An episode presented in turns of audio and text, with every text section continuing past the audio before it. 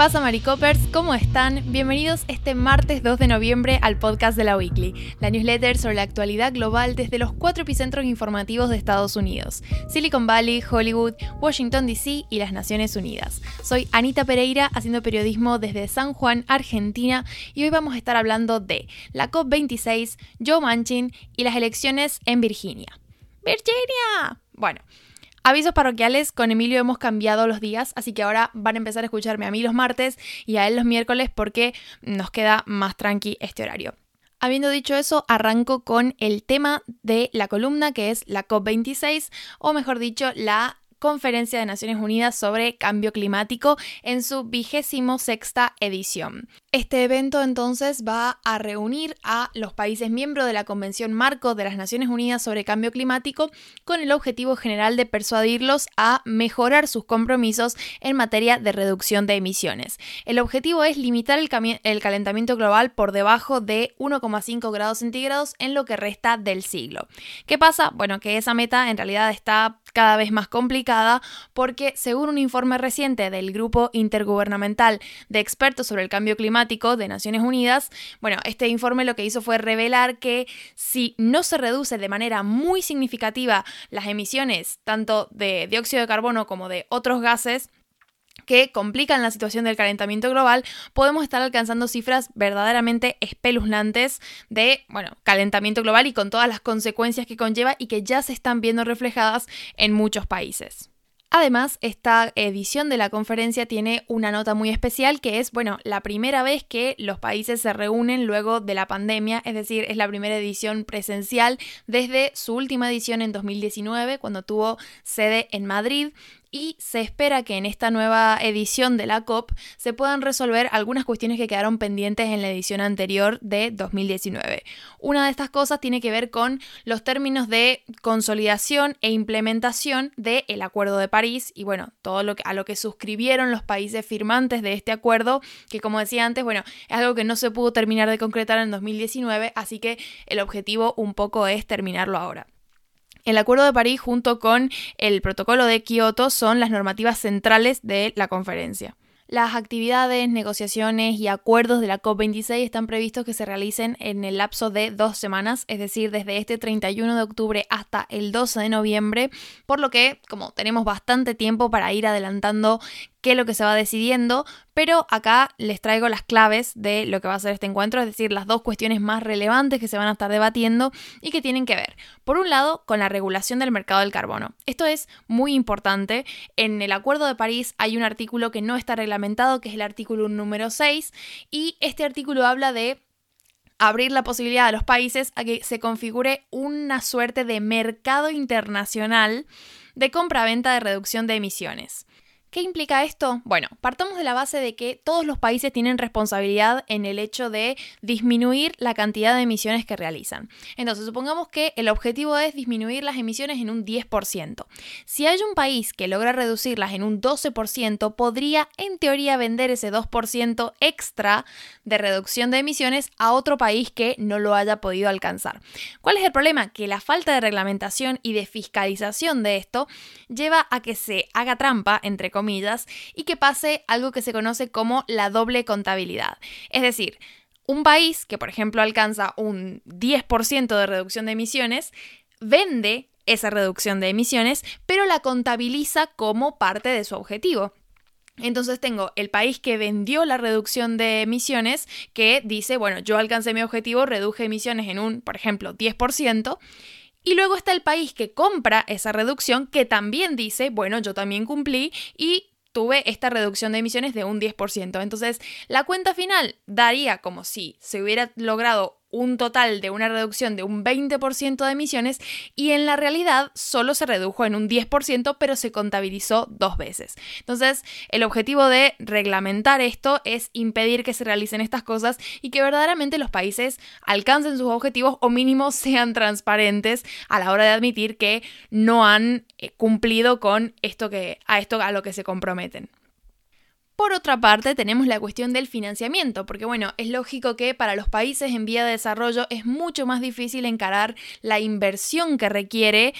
iniciar el proceso de adaptación al cambio climático con todas las políticas de mitigación de emisiones que eso conlleva. Entonces, hay una suerte de dependencia de los países en vía de desarrollo para con los países desarrollados, que además en general son quienes mayores índices de emisiones mantienen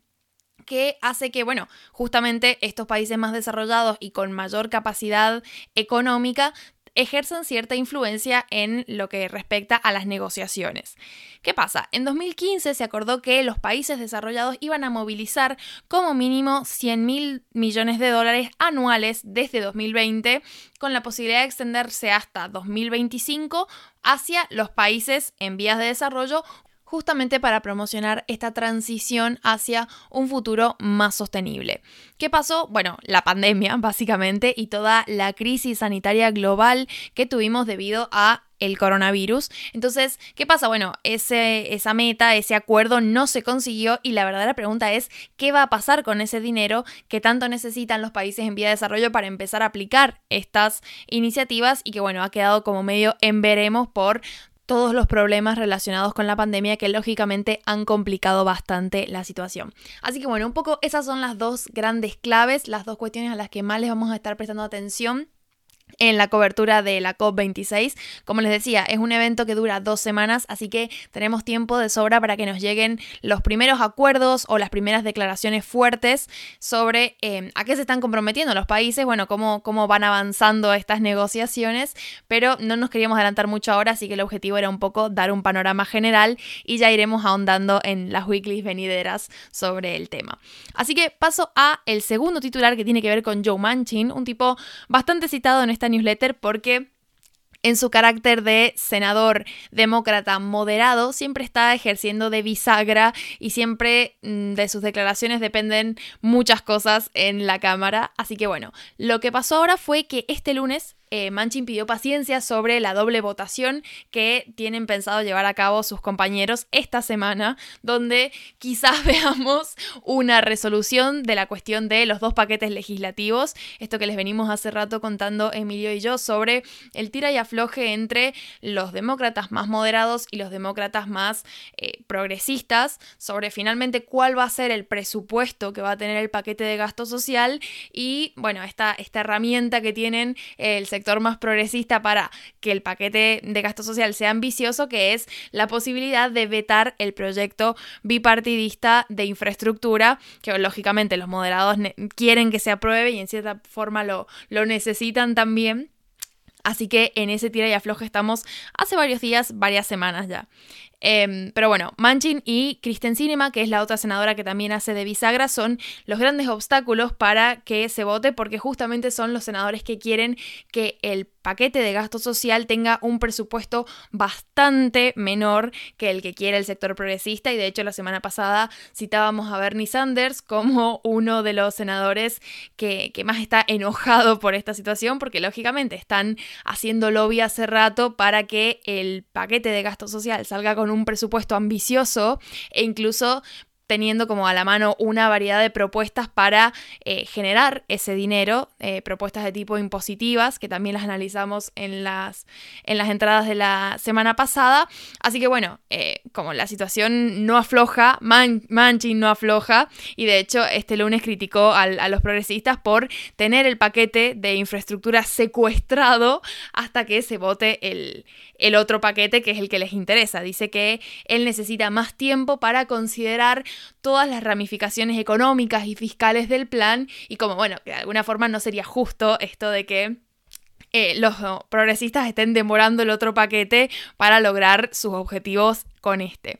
Eh, definitivamente es una bandera roja para los progresistas porque no se quieren arriesgar a probar ese otro plan y a perder la, carta que tienen para jugar y para meterle presión a senadores como Manchin, pero de nuevo está todo muy pendiente y venimos con esta tensión eh, hace bastantes días, es decir, como ninguno de los dos bandos parece querer aflojar, así que veremos en, en qué resulta, pero definitivamente mientras más días pasan, menos tiempo queda, así que en breve deberíamos ver una resolución. Y por último vamos a hablar de las elecciones en Virginia. Este martes es día de elecciones y antes que nada vamos a, Emilio va a estar en Twitch cubriéndolas, así que preparen los pochoclos porque se viene otra jornada electoral. Eh, en realidad hay elecciones en una multitud de ciudades y estados de Estados Unidos, pero la carrera a la gubernatura en Virginia es bastante interesante porque, bueno, Virginia es un estado cada vez más demócrata, especialmente a raíz de este viraje a la izquierda que han hecho los suburbs ricos en la parte norte del estado, cerca de lo que es la ciudad de Washington, D.C. Pero mm, la baja popularidad de Biden y una bastante efectiva carrera que ha hecho el candidato republicano eh, debido a, bueno, declaraciones sobre educación que ha hecho el candidato demócrata, han ajustado bastante, han llevado como la atención al máximo en estas elecciones que en un principio se presentaban fáciles para el candidato demócrata, pero el escenario podría estar bastante más complicado ahora. ¿Qué pasa? Que de cara a las elecciones de medio mandato del año que viene, una derrota demócrata complicaría todavía más las cosas para el partido, que bueno, eh, está viendo cómo de a poco va perdiendo control en las cámaras estatales y eso lógicamente a largo plazo no puede hacer otra cosa que perjudicarlo. Así que bueno, estaremos atentos, como saben, en la newsletter hay material complementario por si algo les ha suscitado particular interés y caso contrario, eso ha sido todo por mi parte, se encuentran con Emilio el resto de la semana y ya nos escuchamos directamente el viernes. Adiós.